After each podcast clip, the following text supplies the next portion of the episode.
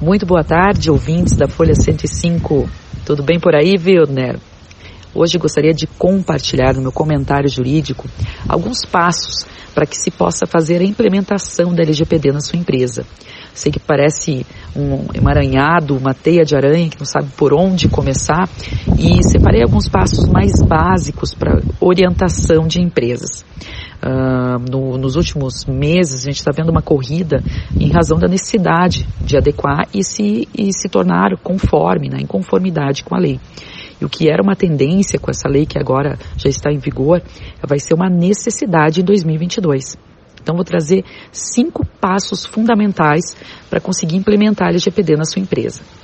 O primeiro passo é formar uma equipe de força-tarefa e reunir todas as informações sobre os dados pessoais coletados na sua empresa.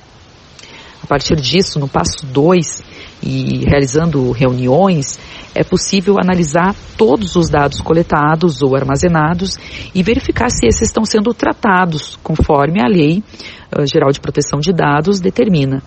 E isso passa, claro, pela elaboração de um data mapping, um mapeamento dos dados da sua empresa. Superado esse item, a gente vai para o terceiro passo, que é o que? Após essa análise e armazenamento de dados, será necessário ajustar essas informações encontradas e o tratamento de dados coletados mediante essas informações e que a lei também determina. Agora, com todas as informações, começa a verificar quais os documentos necessários, quais as adequações necessárias. E o quarto passo é elaborar, elaborar uma política de privacidade e também uma política de cookies para sua empresa.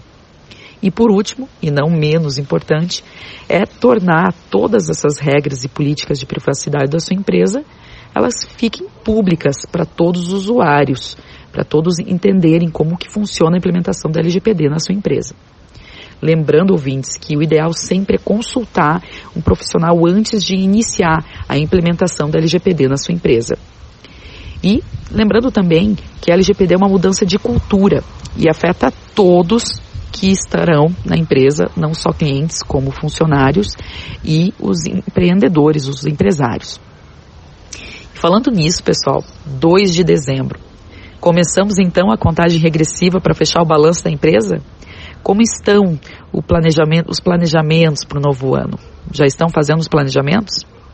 Me chamo Rita Euler, me siga lá em arroba advogada Rita para mais dicas. Até o próximo encontro, pessoal. Abraço!